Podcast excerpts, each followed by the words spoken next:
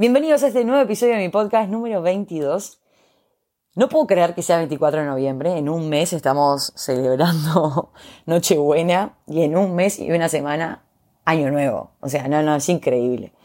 Pero bueno, nada, haciendo como un raconto de lo que fue este año. Obviamente que después voy a hacer un episodio más como de cierre de año.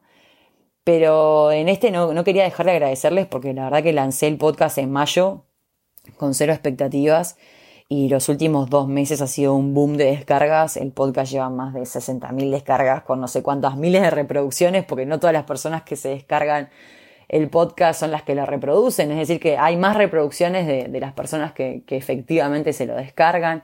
Así que nada, muchísimas gracias a todos los que me escuchan, a todos los que comparten, ya sea en Instagram, ya sea el link por WhatsApp, lo que sea. La verdad que muchas gracias porque entiendo que lo que les cuento les resuena y que les parece pertinente compartirlo. Así que no sé cómo explicarles la, felicidad que me genera toda esta etapa nueva para mí de comunicadora. Es como que no, no, por momentos no caigo que la gente me reconozca, por momentos no caigo que, que realmente suma lo que les cuento y que realmente mis reflexiones los acompañan, si bien no es desde el lado de, de la terapia ni de psicóloga, porque como ya saben todos, no soy profesional en el área salud mental.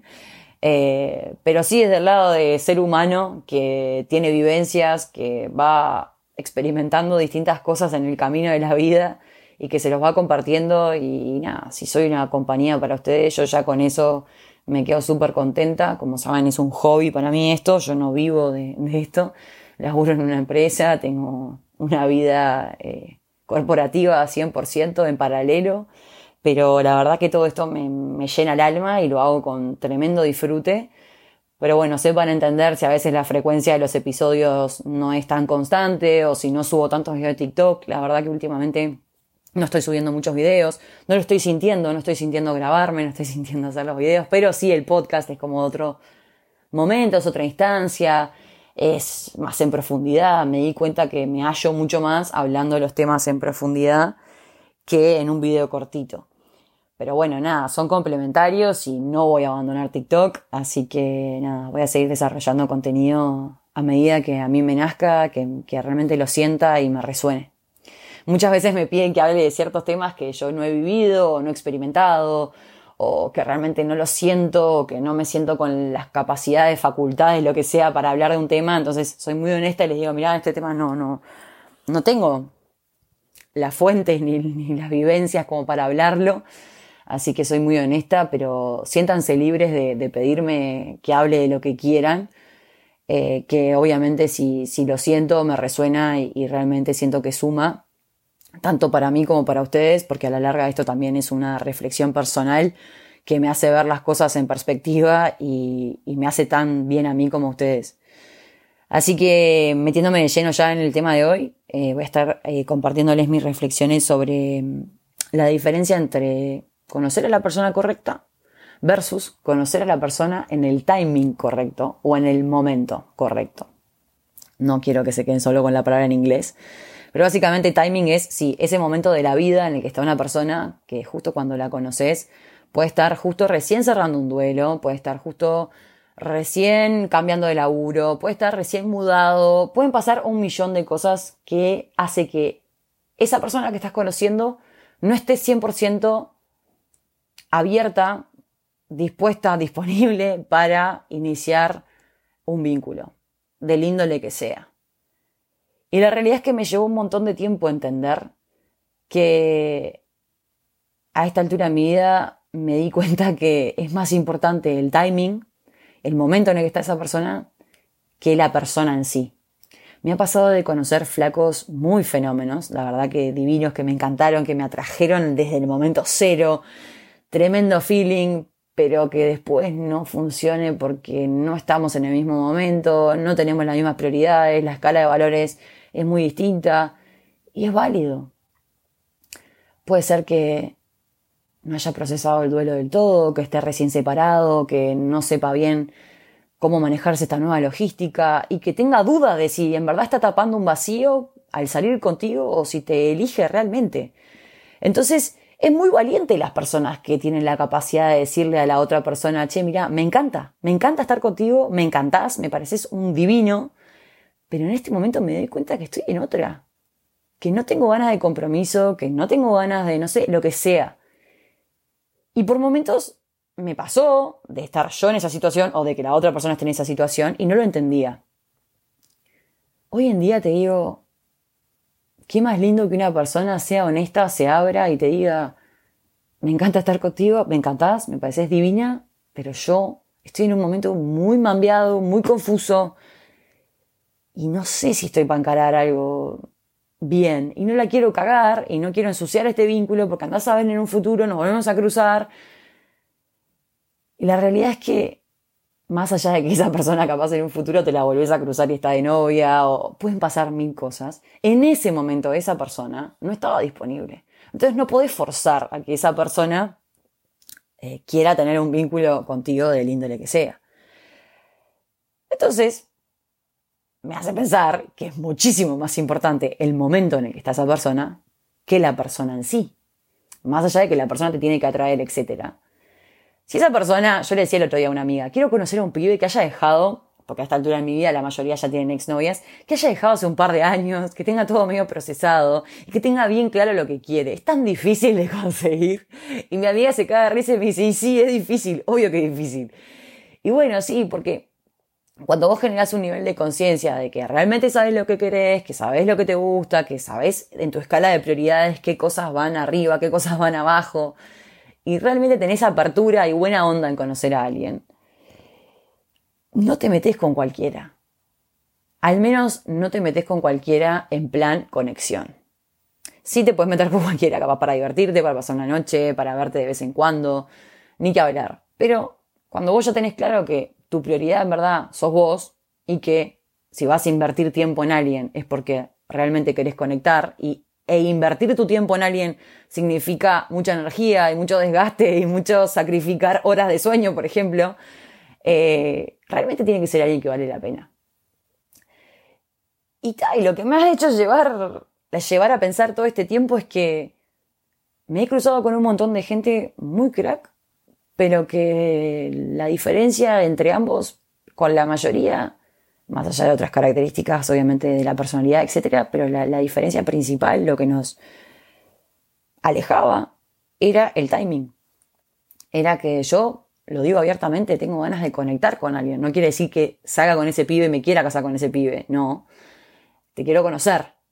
Pero muchos pibes estaban en plan, sí te quiero conocer, pero no quiero compromiso, o sí te quiero conocer y quiero compromiso enseguida. Es como que hay todo. Es muy difícil hoy en día llegar a ese equilibrio entre nos conocemos, vemos qué pasa, fluimos, pasamos bien. No esos miedos de, ah, no, pero ya hicimos planes diurnos, ah, no, pero ya hicimos tal cosa, ah, no, pero ir un asado con una amiga tuya de no sé dónde, no, porque ahí ya se van a pensar que no sé qué.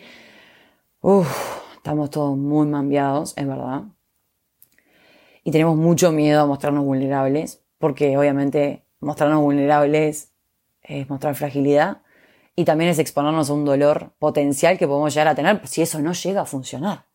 Entonces, además de hablar del timing y de la persona correcta, lo que quiero hablar es aprender a soltar esos vínculos que no funcionaron.